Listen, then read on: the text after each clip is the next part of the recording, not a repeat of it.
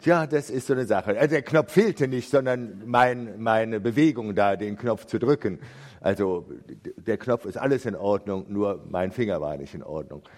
Ähm, aber jetzt nochmal Start. Wir können uns jetzt hier nochmal ein bisschen ausruhen und erholen, gerade beim Abendmahl, wo wir merken, Jesus will uns beschenken und uns seine Kraft, seine Hoffnung, seine Liebe geben für diese 70 Kinder und dann natürlich auch für die ganzen Besucherinnen und Besucher dann von den beiden Aufführungen. In diesem Musical von, was wir da aufführen wollen, geht es ja um den lebendigen Gott, wie die Koi äh, letzte Woche sagte, den souveränen, den überlegenen Gott und dessen Geschichte mit einem jungen Mann vor fast 4000 Jahren, dem Josef. Und das ist auch eine sehr berührende Geschichte. Äh, was ist denn so ein überlegener Gott? Also so mit diesem Motto ist Gott nicht überlegen. Der lässt seine Kraft nicht raushängen, sondern der unterstützt uns damit, dass er uns hilft und dem Josef geholfen hat, in eigenen miesen Lebenssituationen, unheilen Situationen, sich sogar für andere Leute noch einzusetzen. Das ist kräftig. Und das brauchen wir heute mehr denn je. Und knapp 2000 Jahre nachdem der Josef hier auf der Welt lebte, schrieb ein anderer, der auch mit diesem lebendigen Gott unterwegs war.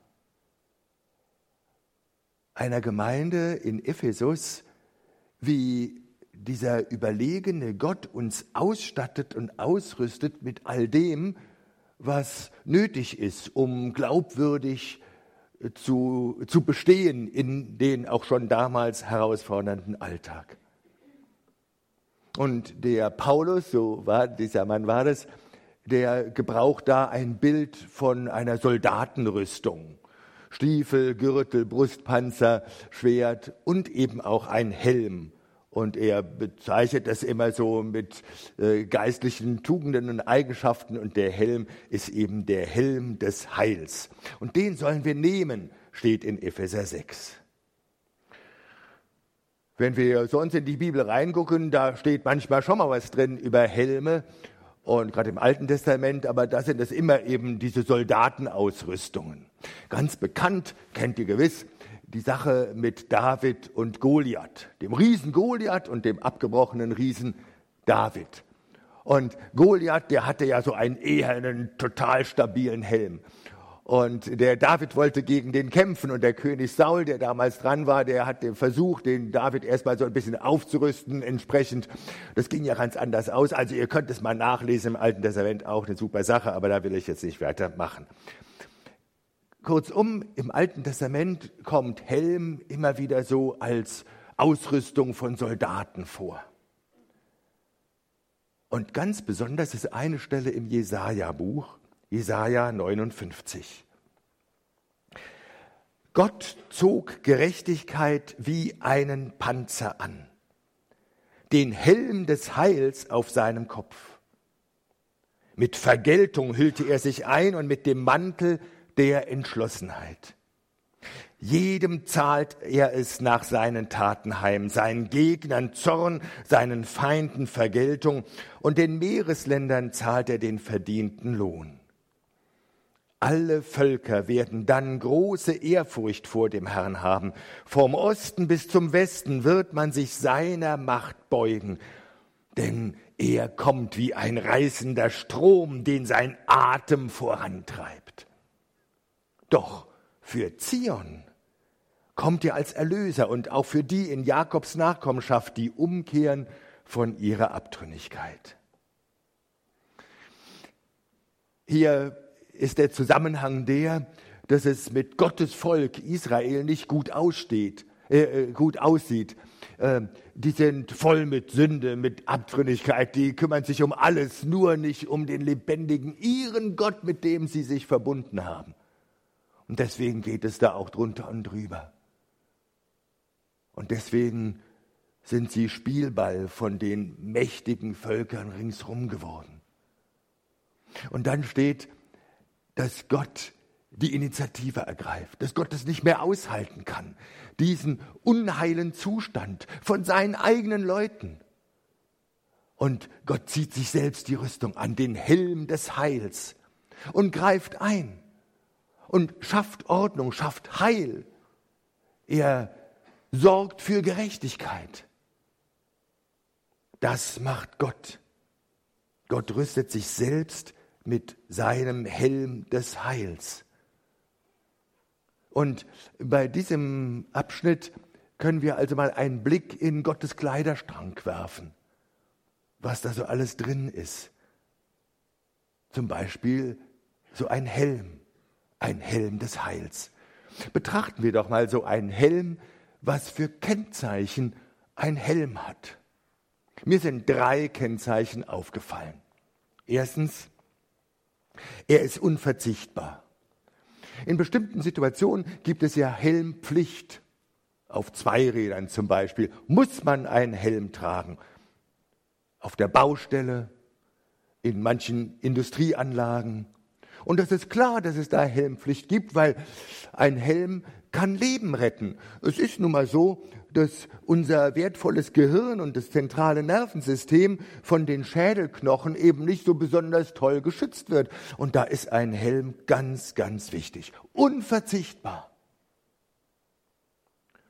Unteilbar. Also ich kenne ja, es gibt ja so ganz lange Schals, wo so Paare nebeneinander gehen und dann reicht der Schal für beide. Oder es gibt sogar Handschuhe für Paare, wo man da in der Mitte zu zweit einen Handschuh benutzen kann. Aber ich habe noch nie einen Doppelhelm gesehen. Für zwei Leute auf dem Motorrad irgendwie so aneinander geschweißt und so. Das geht nicht. Wer also jemanden mitnehmen will als Mitfahrer, muss dafür sorgen, dass der einen eigenen Helm hat. Jeder braucht seinen eigenen Helm. Unteilbar. Und drittens, unbequem. Also ich war ja auch Motorradfahrer, allerdings kein Begeisterter. Also ich habe den Helm immer so ein bisschen als unbequem empfunden, weil der eng anliegt. Äh, ich konnte nie die Brille, äh, ich musste die Brille erstmal absetzen, dann Helm auf, Brille an. Und wenn ich Schnupfen hatte im Winter, dann musste ich erst den Helm abziehen oder es war dann eben alles da drin. Also im Lauf der Monate und dann war es eine ganz persönliche Note. Dann so äh, im Sommer war es dann ziemlich heiß und so, aber trotzdem, es wäre unklug gewesen, den abzuziehen. Und ich denke, dass das wesentlich ist, dass Helm, auch wenn sie unbequem sind, unbedingt getragen werden. Und jetzt überlegen wir mal, was diese drei Eigenschaften äh, bedeuten für Helm des Heils. Auch da, ein Helm des Heils ist unverzichtbar, weil ich Heil im Sinne von Rettung verstehe. Und zwar Lebensrettung bis in Ewigkeit. Es geht wirklich darum, ob wir, wie wir so sagen, in den Himmel oder in die Hölle kommen, ob wir ewig bei Gott sein dürfen und versöhnt sind mit unserem Schöpfer oder eben nicht auf unseren Sünden sitzen bleiben. Gott bietet Heil und Rettung an. Er spricht uns gerecht, nicht weil wir plötzlich so gut wären, sondern weil er in seinem Sohn Jesus Christus uns Sünde vergibt und nicht mehr dran denkt. Das ist die Rechtfertigung, das ist Heil von dem Heiland. Und deswegen gibt es Heilsgewissheit, die jeder, der an Jesus Christus glaubt, aufgrund der Bibel haben darf, damit er gewiss und selbstbewusst oder Christusbewusst leben darf. Unverzichtbar der Helm des Heils. Der Helm des Heils ist auch unteilbar. Jeder und jede muss persönlich entscheiden, ob er dieses Heilsangebot, dieses Rettungsangebot von Jesus Christus annimmt oder nicht. Jeder darf selber äh, bitten darum, in Ewigkeit als Gottes Kind äh, bei ihm zu sein, Erben der Herrlichkeit zu werden. Jeder Christ, jede Christin braucht den eigenen Helm des Heils. Und das Dritte, auch das gibt es natürlich, das weiß ich, das Empfinden ist ja unbequem. Denn wer Christ ist, will und soll glaubwürdig leben. Er ist Repräsentant von Jesus Christus. Wir Christen und Christinnen in den ganzen Gemeinden verkörpern Jesus. Und jeder Christ und jede Christin ist ein Beispiel für Jesus, ein gutes oder ein schlechtes. Und das erscheint unbequem, wenn wir nicht mehr das alles so machen können, wie wir das so wollen, sondern Jesus Herr sein lassen. Und es erscheint so lange unbequem, solange uns nicht die Liebe zu Jesus Christus antreibt die Dankbarkeit, dass er sein Leben gegeben hat und dass wir geadelt werden. Dadurch, dass der Heilige Geist immer mehr auf uns abfärbt. Und je länger wir mit Jesus Christus zu tun haben, ihn lieb haben, ihm folgen, die Gemeinschaft mit ihm suchen, uns mit ihm beschäftigen, ihn mit sich mit uns beschäftigen lassen, desto mehr werden wir umgewandelt und wir entwickeln uns in die Persönlichkeit von Jesus Christus hinein und bringen seine Frucht, die er in uns angelegt hat. Und dann können wir sogar seine Kraft in Anspruch nehmen, wie Josef der erlittenes Unrecht nicht mit gleicher Münze zurückzahlte. Helm des Heils ist also von Gott. Es ist Gottes eigenes Waffenarsenal, seine Garderobe. Und da ist natürlich klar, dass auch Gottes Sohn, Jesus Christus, als er hier auf der Erde war, mit dem Helm des Heils rumlief. Also unsichtbar natürlich, also in diesem übertragenen Sinne, dass er sich mit Heil gerüstet hat, damit er von dem Unheil, er, dem er begegnet ist, nicht hat runterziehen lassen. Gucken wir mal, wo Jesus den Helm des Heils angezogen hat. Natürlich ganz offensichtlich und krass äh, diese, dieser Bericht über die Versuchung durch den Teufel, nachdem er getauft worden ist und 40 Tage in der Wüste war. Der Teufel hat versucht, die Aufmerksamkeit und sogar die Anbetung vom Sohn Gottes auf sich zu ziehen, auf den Satan. Aber bei Jesus, bis er auf Granit, er hat es nicht geschafft, weil Jesus den Helm des Heils auf hatte. Und Jesus hatte ja immer wieder Auseinandersetzungen mit seinen damaligen Gegnern, ausgerechnet den frömmsten Leuten damals, die Schriftgelehrten, die Pharisäer, die ihm das nicht abgenommen haben, dass er so ganz original was über seinen Vater im Himmel sagte. Die wollten Jesus reinlegen. Sogar mit Gottes Wort, mit dem Gesetz Moses. Und auch da hat Jesus den Helm des Heils aufgehabt, um das zu durchschauen und mit Gottes Heil, mit Gottes Liebe, mit Gottes Verständnis, Mitgefühl auch denen zu begegnen und dass auch die, die ihn reinlegen wollten, niemals zu seinen Feinden wurden. Und auch bei jeder Krankenheilung, bei jeder Dämonenaustreibung kam Jesus ja mit ganz unheilen Verhältnissen zu, äh, hatte er dann zu tun und kam da ganz nah. Und Jesus hat die Aussätzigen berührt und hat sich mit denen abgegeben, die sonst gemieden worden sind. Also, Jesus hat selbst den Helm des Heils aufgesetzt und hat so gezeigt, wie er siegreich den Vater im Himmel verkörperte, damit wir offenbart kriegen, wie und wer Gott selbst ist. Und dann ist jetzt dieses, dieser Helm des Heils das Angebot für uns. Im Epheserbrief bei dieser Waffenrüstung Gottes, diesem Abschnitt steht ja, nehmt den Helm des Heils. Also, dass wir den nehmen und aufsetzen und nicht links liegen lassen. Wozu? Wozu eigentlich? Im Epheserbrief steht es ganz klar. Da heißt es, damit wir die bösen Listen vom Teufel durchschauen und dem widerstehen. Diesen Angriffen, diesen Anfechtungen nennen wir das. Und es gibt eine Parallelstelle im Neuen Testament, im ersten Thessalonicher Brief, wo auch vom Helm des Heils geschrieben ist. Und da geht es in dem Zusammenhang drum, dass der Paulus den Thessalonichern schreibt, Leute, äh, Jesus ist das Licht der Welt und wir gehören jetzt zum Licht. Wir sind äh, Kinder von dem Tag und nicht der Nacht. Und die Gesellschaft um euch rum, liebe Thessalonischer Gemeinde, die gehört zur Finsternis. Die sind diejenigen, die noch keine persönliche Beziehung zu diesem Licht der Welt, zu Jesus Christus haben.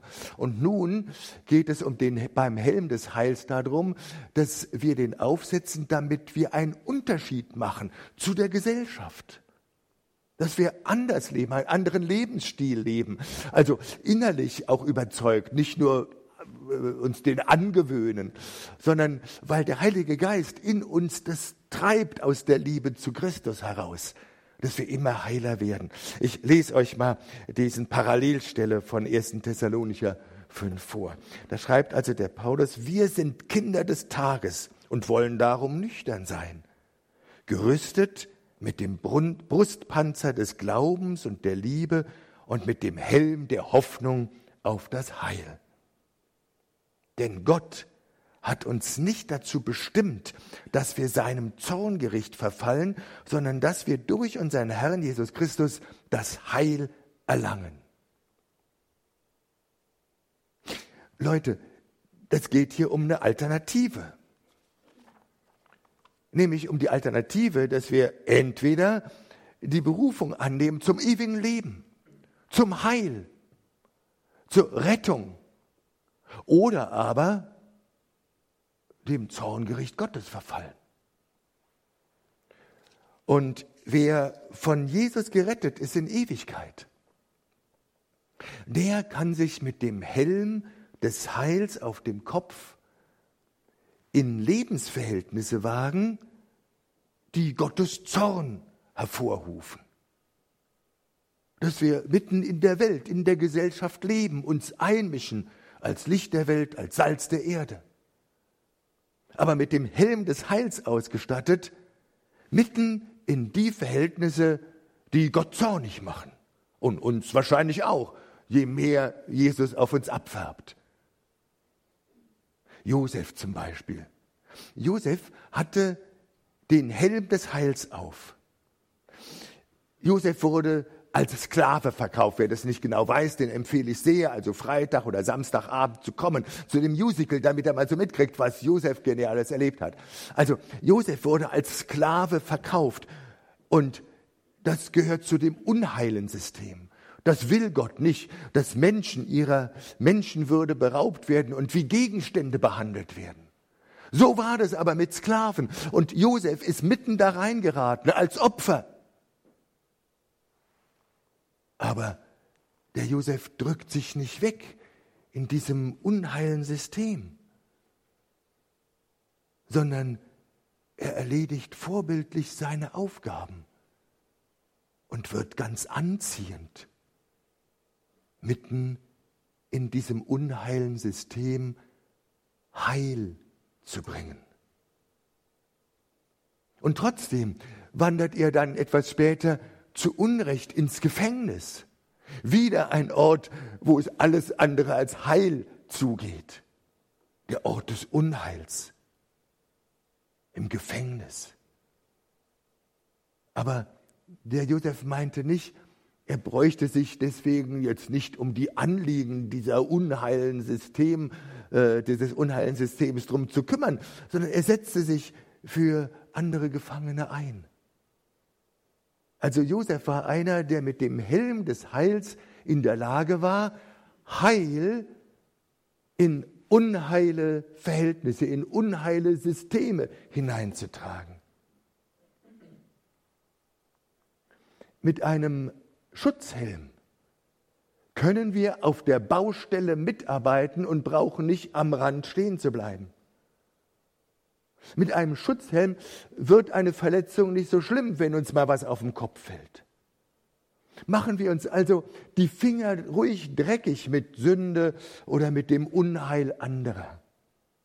Und schrecken wir nicht davor zurück, wenn wir am Arbeitsplatz, in der Nachbarschaft, ja vielleicht sogar zu Hause oder in der Gemeinde welches entdecken. Der Helm des Heils schützt uns in Unheil, nicht vor Unheil. Josef hat es erlebt. Und auch Jesus erst recht. Der ist dahin gegangen, wo es Unheil war, wo es schief war und hat eingeladen und geworben, weil er Heil da hineinbrachte. Und einige haben sich darauf eingelassen, andere nicht. Aber Jesus war da mittendrin mit dem Helm des Heils. Ich komme jetzt zum Schluss. Und eine gute Nachricht für die, jetzt feiern wir ja Abendmahl, werden gestärkt durch den Sohn Gottes selbst, durch sein Blut, durch seinen Leib und können aufatmen und Kraft schöpfen für die unheile Systeme, die wir dann jetzt in der nächsten Woche wieder erleben. Oder auch im Musical, wo vielleicht Kinder natürlich undiszipliniert sind oder wirklich auch aus unheilen Verhältnissen kommen. Wir können uns darauf freuen und können dann natürlich uns auch freuen, dass es natürlich selbstverständlich wieder anschließend Kaffee gibt und dann können wir uns gut besprechen. Wirklich meine Anregung. Redet doch mal beim Kaffee darüber, wie wird Kaffee eigentlich kalt? Wie schaffen wir das einfach nur, dass der kalt wird? Man braucht ja nichts zu tun. Einfach nichts machen. Im Lauf der Zeit wird er schon kalt. Und ich denke, auch bei uns gibt es genug Leute, denen weht im Leben kalter Wind um die Ohren. Und die müssen immer wieder heiß gemacht werden und drohen zu erkalten. Und wer das nicht wahrhaben will, kalt zu werden, der sich zurückzieht wegen dieses kalten Windes, der lässt im übertragenen Sinn den Helm des Heils zu Hause liegen und traut sich nicht mehr raus. Und dazu, weil das so ist, weil das auch verständlich ist, feiern wir jetzt das Abendmahl in diesem Gottesdienst. Weil Jesus uns damit zeigen will und uns schmecken lassen will, spüren lassen will, dass wir den Helm des Heils von ihm angeboten bekommen. Rettung in Ewigkeit, Vergebung der Schuld, Versöhnung mit dem Schöpfer unseres Lebens und Beistand mit dem überlegenen Herr des ganzen Universums. Deswegen können wir uns dadurch ermutigen lassen und uns auch gegenseitig ermutigen, denn diese erste Thessalonicher 5 Stelle mit dem Helm des Heils geht so weiter. Jesus ist doch für uns gestorben, damit wir für immer mit ihm leben. Ganz gleich, ob wir wachen oder schlafen, also wie wir drauf sind.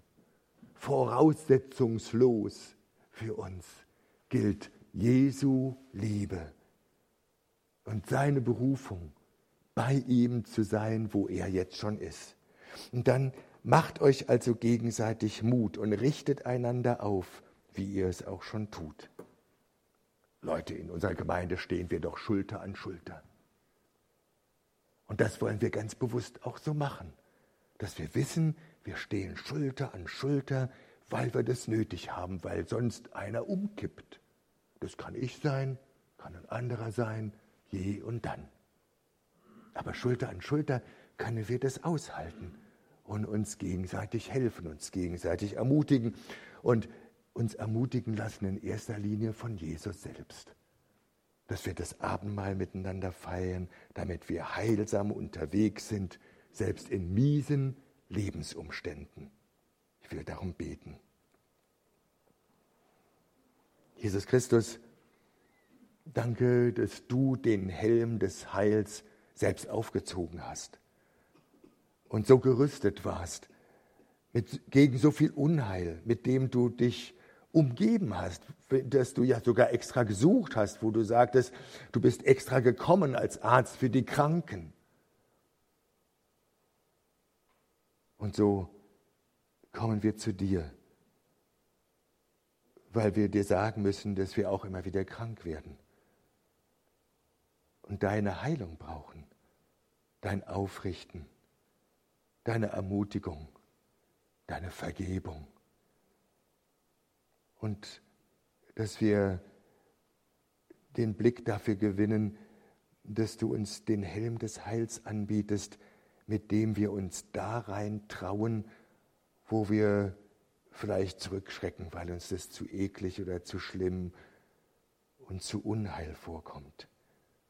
Bitte rüste uns doch aus jetzt mit diesem Abendmahl, dass wir Mut kriegen von dir für die anderen, denen du durch uns dienen willst. Amen.